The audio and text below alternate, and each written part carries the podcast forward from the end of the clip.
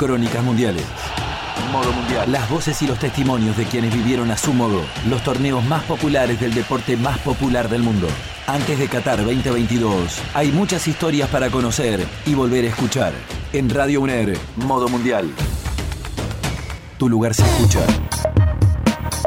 Estamos en vísperas del Mundial de Qatar 2022, por esta vez en una parte del año en la que no suele ser común, será más cerca del cierre del 2022. Pero vamos a hablar un rato respecto de mundiales con un muy admirado periodista. Estoy hablando de Ezequiel Fernández Moore, eh, autor de textos como Dígame Ringo, hablando de lo más cercano, Juego Luego Existo. Eh, ha participado en la serie FIFA Gate que vimos en la TV pública em, y, con él hablaremos un rato eh, en el programa. Ezequiel, aquí José Trovato, Gisela Guerrero y Gerardo Iglesias en las radios de la UNER. ¿Cómo va?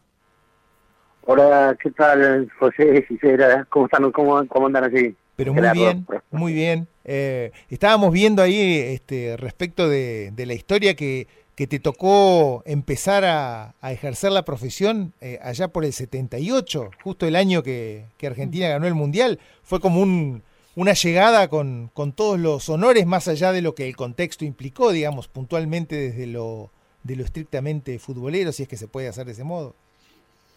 Eh, sí, una llegada, un inicio, digamos, este, como para no hacerse el distraído, ¿no? Este, por más que, por mucho que lo quisiera, era, era imposible, ¿no? Este, a, ver, yo no, era, tenía 20 años, no no tenía eh, ni, la formación, ni tampoco tenía eh, militancia política, no tenía contexto como para entender yo eh, que lo que era esa dictadura eh, y lo que era el mundial en el contexto de esa dictadura. Eh, años 78, los años 70, 60, las dictaduras en, en la región, no solo en Argentina, era moneda corriente, y entonces este, que, que, que una dictadura utilizara el fútbol era también algo muy lógico, eh, lógico dentro de la dentro de ese contexto, ¿no? Eh, así que ver después, entender después, mejor después, con a medida que las noticias fueron eh, saltando, eh, qué significó esa pelota para esa dictadura, que se jugaran al fútbol, que celebráramos goles a solo 700 metros de, de la ESMA, por ejemplo, por el Monumental de River y su cercanía, digo, y con la ESMA. Eh, eso fue como un impacto muy muy fuerte y una especie de llamada de atención de decirte, Ezequiel, eh, aprende a mirar todo, ¿no? Eh, y en el trabajo cotidiano, ese, ese inicio, eh, en esa etapa, digamos, en un año de un mundial en la Argentina, este, ¿cómo se da para alguien que empieza a hacer la, las primeras, empieza a hacer los primeros caminos en el, en el periodismo y puntualmente en el deportivo? Y, a ver, somos históricamente un país futbolero, históricamente decíamos más o menos algo así como que éramos los mejores del mundo, pero nunca habíamos ganado un mundial, era una jactancia que no tenía demostración. Eh, lo que se jugaba el mundial acá entonces era, bueno, que esto es muy fuerte, muy interesante si somos tan futboleros, y como Argentina lo ganó, y, y, más allá del contexto este horroroso, eh, era un buen equipo de fútbol, y ganó con justicia, a mi entender, ese mundial, eh, entonces eso fue como muy, muy poderoso también, ¿no? ¿Tipo? Eh, sí, eh, Ezequiel, eh, llevamos más de 30 años sin, sin festejar un mundial. ¿Eso nos juega en contra o nos juega a favor ahora mm, de cara a Qatar? No, yo pienso que es en contra, en realidad, me parece, ¿no? Este, mm, Porque me parece que nuestra nuestro supuesto poderío en el concierto y futbolero, el concierto internacional, eh, y perdió un poco de fuerza. Eh, seguimos seguimos teniendo grandes jugadores, pero bueno, pero en los mundiales eh, no hemos quedado un poco relegados de la de, la escena final, no solo de ganar, sino de la escena final incluido, ¿no? entonces, este a, ver, lo de Brasil se ayudó, la final de Brasil ayudó porque Argentina estaba, es un, mundial tan vecino, tan, tan al lado nuestro, eh, y que, ese contexto ayudó, pero la, la realidad es que en los últimos mundiales tienen un poderosísimo dominio europeo eh, y, y las diferencias eh, han crecido, están más grandes. Y, y, no es que sean solo económicas, ¿no? Uno ve una enorme calidad, se asume que es un espectáculo el fútbol, se asume que más allá del tremendo negocio que es, y sobre todo allá, el fútbol también es juego, y como todo juego es riesgo, eh, y entonces se juega a jugar y salen espectáculos extraordinarios, ¿no? Mm. Aquí nosotros eh, jugamos todavía mucho con, con, mirando otras cosas eh, y, a veces el espectáculo, el juego del fútbol pierde este, buena parte de esa emoción que nos trasladan esas, estas champions que se están jugando en estos tiempos. Claro. Claro. Esa, esas cosas que nos juegan en contra son la histeria, el fanatismo, el ganar siempre ya como sea? Sí, algo de eso, algo de eso intuyo yo que hay, porque mm. Porque es como que eh, la, historia le ganó a la historia, ¿no? Este, nosotros, eh, esta región, Sudamérica, tiene una extraordinaria historia en el fútbol. Digo, la primera Copa Mundial, la de 1930, tuvo como finalistas Argentina y Uruguay. Eh, y aquí venían a buscar a los mejores jugadores del mundo, y así lo incluyo, ¿no? Y usando, utilizando los tres países especialmente, eh, Brasil, Argentina, Uruguay, en ese orden. Eh, y, y, veían cómo equipos argentinos enseñaban a jugar al fútbol en el mundo. Eh, San Lorenzo, que en ese momento ni siquiera era campeón argentino, viajaba a España y le ganaba 6-0 a, la, a la selección española, 6-4, este, y ofrecía yo un concierto un argentino dio vuelta a la historia del Real Madrid, Alfredo Di Stefano, otro argentino dio vuelta a la historia de Barcelona, Lionel Messi. Es decir, hay toda, hay toda una historia eh, que, se ha visto complicada por esta histeria que me mencionaste recién, esta creencia de que ganar es lo único que importa, eh, y que y que bueno, ¿qué pasa entonces cuando no ganas? Porque tiene una lógica no ganar, compiten mucho, ¿por qué vas a ganar siempre vos?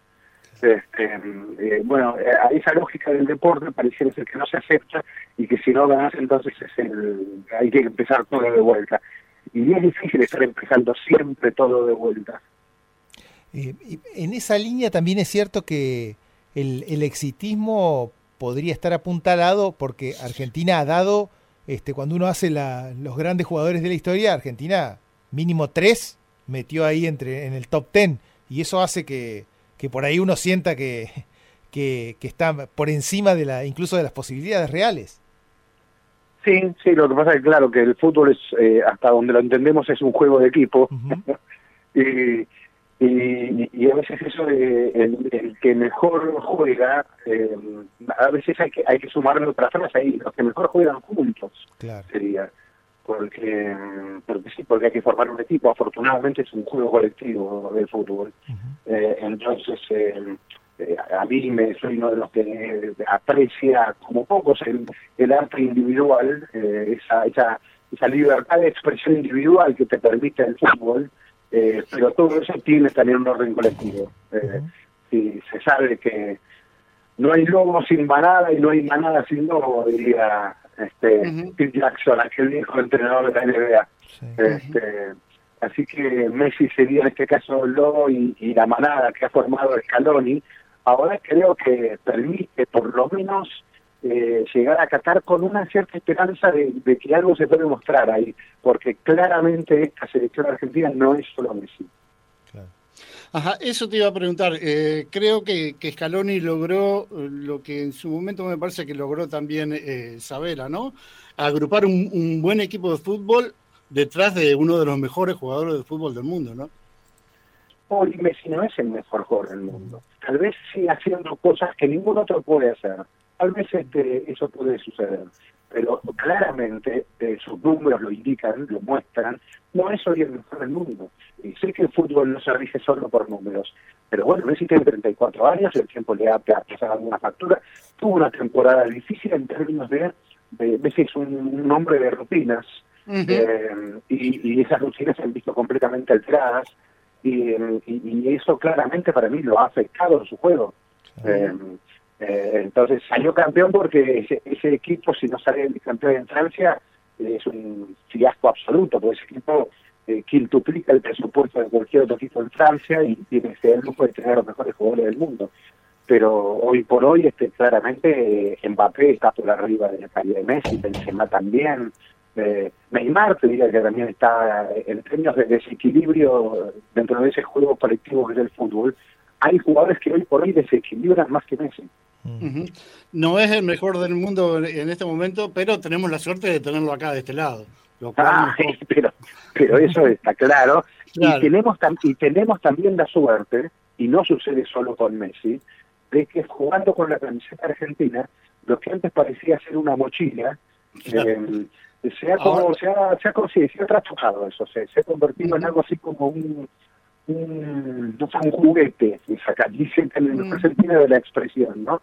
Les gusta jugar juntos y se nota que hay un compromiso colectivo. Yo creo que más allá de que puedan jugar bien un partido malo o mejor que otro, o peor que otro, lo que sí se nota es que hay un fuertísimo sentido de pertenencia y compromiso colectivo en esa selección. Eh, hay particularidades que como hincha nos atraviesan en el recorrido de los mundiales, es que siempre nos agarran en crisis. Y eso hace que uno los mire. Siempre, siempre, hay un mundial y estamos en el medio de una crisis y el mundial puede ser ese, ese salvavidas que nos, nos, nos este, saque de esas realidades complicadas por un rato. Eh, uno cada vez lo ve más, más común este, a los mundiales, bueno, y a las crisis ni hablar. Sí, sí, sí, sí, claramente, eso sí. Eh, siempre, siempre, mira, a veces usar al fútbol como metáfora de ciertas cuestiones o procesos sociales eh, puede, puede, ser divertido, pero es complejo también, ¿no? Este, la realidad siempre es mucho más compleja que, que el fútbol. Eh, y, y, yo recuerdo cuando era la crisis del 2001, eh, aquella eh, selección argentina que dirigía Bielsa eh, tenía una marcha extraordinaria de las eliminatorias, era imparable, era, era, era extraordinario ver a, esa selección arrollando a sus rivales con un fútbol muy eh, dinámico, muy, muy, muy Bielsa, muy juego Bielsa. Eh, y, recuerdo que venían muchos periodistas del extranjero a, y, y, la pregunta recurrente era, eh, bueno, ¿Cuál es la sensación de estar en un país que va a salir campeón mundial, eh, pero que está a punto de más o menos desaparecer de la faz de la tierra? Este, eh, esa más o menos eh, las figuras que se hacían los periodistas extranjeros. e inclusive recuerdo algún editorial del diario Clarín, un columnista político de los principales, que decía más o menos eso. Lo único que falta para que este desastre se configure es que Argentina termine eliminada en primera rueda del Mundial. Eh, y, efectivamente así sucedió.